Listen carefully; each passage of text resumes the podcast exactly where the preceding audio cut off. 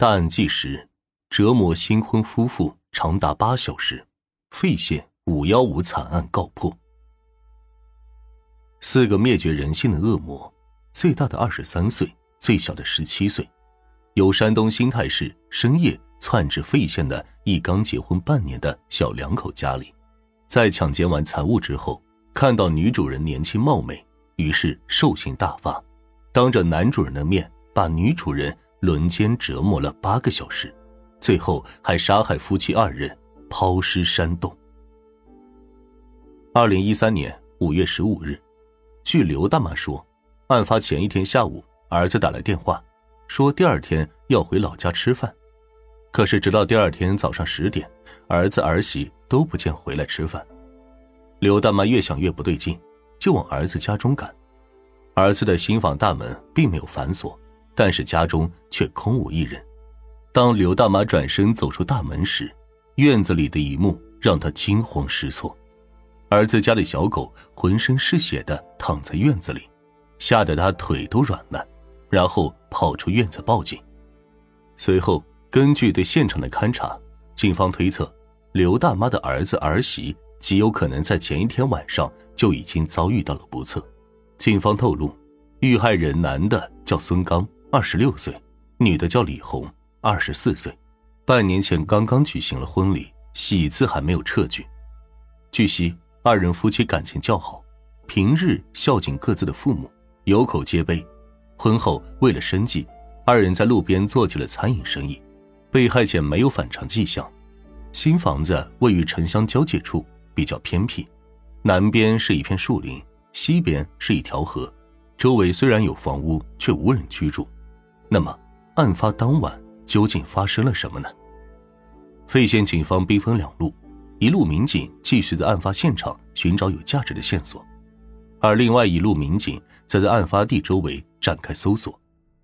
很快，案发现场勘查的民警有着重要突破，在这间院子的东西两侧有两个监控探头，其视角可以覆盖整个院子。此时，连接探头的电缆线却被人剪断。与监控相连的电脑主机也不知去向，在院墙上还有几处人蹬踏过的足迹，而新房的窗户护栏上竟然出现了一个方形的缺口。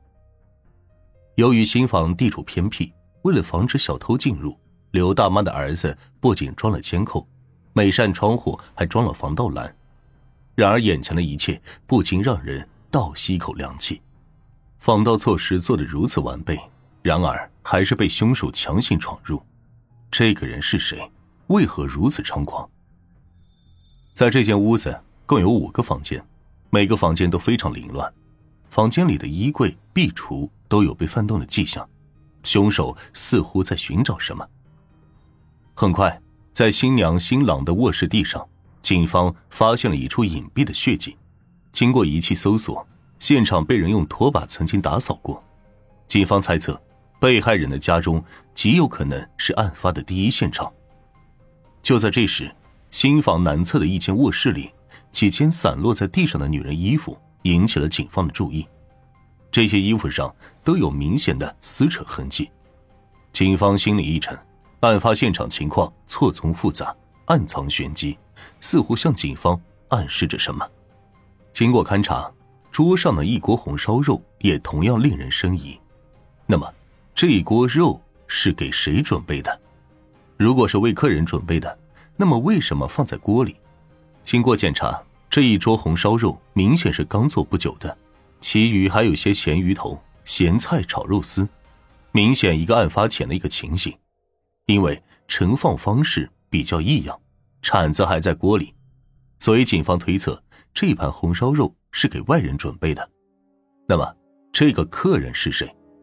很可能是最后来他家吃饭的人，也很可能是犯罪嫌疑人。既然是招待客人，为何桌上只有两双筷子？就在警方对一桌晚餐一筹莫展时，外围调查民警在新房四面的温凉盒里有了意外收获。警方在温凉盒里捞起了三个塑料袋，塑料袋中的东西十分凌乱。在这三只袋子中，不仅有带血的衣物，还有两张银行卡。经过辨认，衣服都是儿媳儿子最近几天穿的。而两张银行卡，一张是刘家儿媳的，另一张刘大妈却并不知情。签名人写着付某，最后取款日期是在案发前的第三日。这张有父母签名的银行卡是一张低保卡，而这位付某是一位年近七十的老人，他住在离案发地一百公里以外的文南镇。经查，持卡人付某与新婚夫妇并无关系，警方推测可能跟犯罪嫌疑人有关联。付某年近七十，体弱多病，常年卧病在床，他的作案嫌疑几乎为零。在调查中。付某告诉警方，自己有个儿子叫付刚，今年二十六岁，整日游手好闲，不务正业。付刚在外流浪网吧，结交的人也是不三不四的人，也没有正常的收入来源，也没有正当的工作。付某的低保卡也一直被儿子霸占着，一有钱到账就被儿子取完。如今儿子已经很久没有回家了。就在这时，银行传来信息，案发当晚。新婚夫妇的银行卡被人分六次取走了一万一千元。调取取款记录，发现一个穿着女士连帽外套的男子出现在提款机前。经过辨认，这件外套正是刘大妈儿媳的。而令人气愤的是，嫌疑人在取款中都会情不自禁的微笑，很是开心。然而经过比对，案发当晚取钱的并不是付某，难道付刚？不是凶手，案发当晚残忍杀害新婚夫妇的人另有其人。有人举报，在案发下午两点，在附近废水站附近出现了四名可疑男子，其中高个子男子体态偏胖，他们在那里待了三个小时。六点，有人听到新房里有凄惨的狗叫声，经过比对，村民口中的胖子叫付刚，其余三人是他的同伙。通过对付刚的社会关系调查，警方确定了四名犯罪嫌疑人，而到银行 ATM 机取钱的正是其中一名叫赵芬的。为了抓到四名犯罪嫌疑人，警方在各个交通枢纽展开布控。很快，在一辆开往青海方向的客车上，警方发现了四名犯罪嫌疑人的踪迹。最后，在泰安市宁阳的境内追上了这辆公共汽车。犯罪嫌疑人怎么都没想到。警方这么快就找到了他们。询问中，他们对五幺五案件供认不讳。据他们交代，他们四人以前都是在网吧认识的。这四人自二零一二年以来，单独或交叉结伙窜至济宁、泰安市的多个县区和蒙阴、平邑、费县等地，盗窃、抢劫作案近百起，盗抢现金、电脑、金银首饰等物品一大宗，涉案价值十万余元。他们偷来抢来的钱花光了，便实施新的偷和抢，就这样一次次的重复轮回，像是吸食毒品人员毒瘾发作必须找到新的毒品一样。随后四人被押回费县，他们很快便交代了杀人藏尸的全过程。案发当天，已经身无分文的他们决定弄点钱花花。经过商议，四人从老家文南镇来到费县。打算伺机作案。很快，在偏僻的温良河附近，他们发现了被害人家的新房。经过几个小时的勘查，最终确定了作案目标。他们觉得被害人家装修考究，应该有点钱。在确定屋中没人后，四人携带作案工具潜入里面，并剪断了监控。可是，他们在里面翻找了一个多小时，却并没有发现贵重的线索。当他们决定离开时，却发现挂在墙上的结婚照，新娘端庄美丽。于是他们邪念乍生，悄悄的潜在房间里等待新婚夫妇的归来。当晚七点，因为无证经营被取缔经营资格的小夫妻落寞的往家走，他们用钥匙打开自家熟悉的家门，而下面发生的事情，不忍心详细叙述。女主人最先打开小卧室的房门，埋伏在房间中的四个魔鬼立刻行动。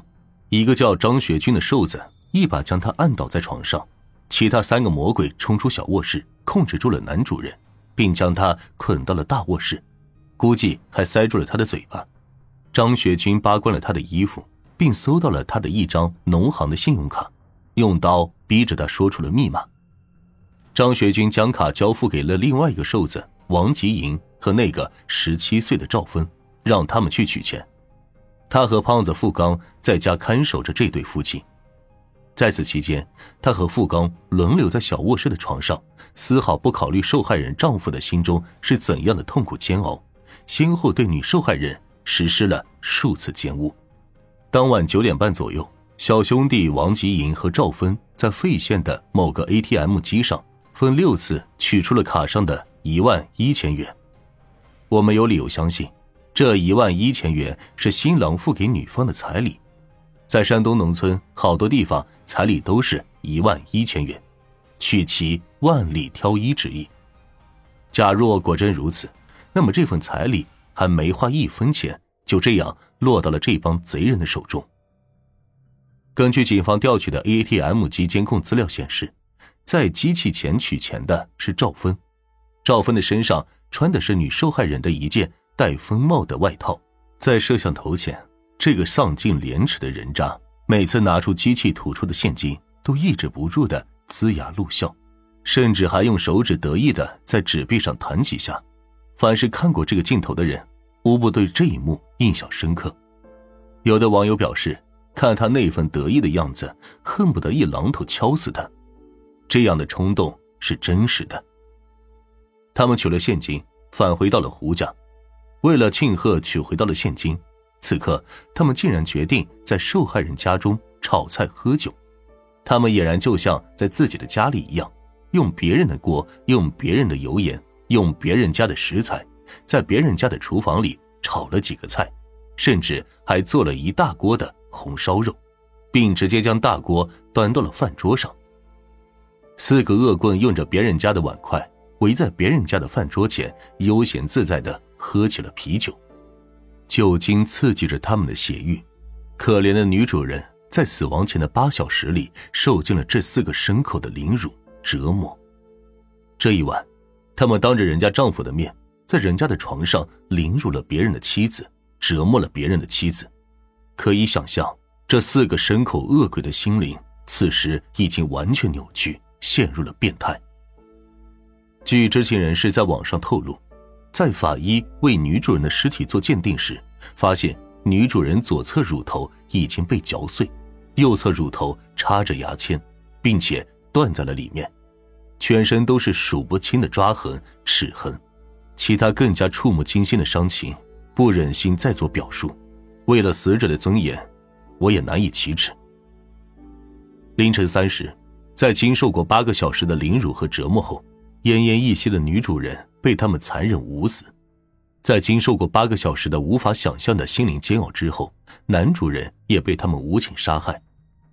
据知情人透露，男主人头上被砸出三个洞，胸部被捅了一刀。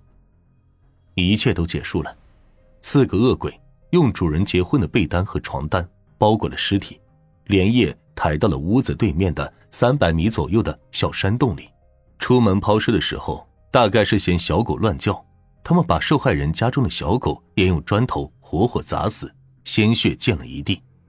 随后，付刚和张学军去找玉米秸秆掩盖尸体，王吉银和赵芬被安排回到他们作恶的房子消除罪证。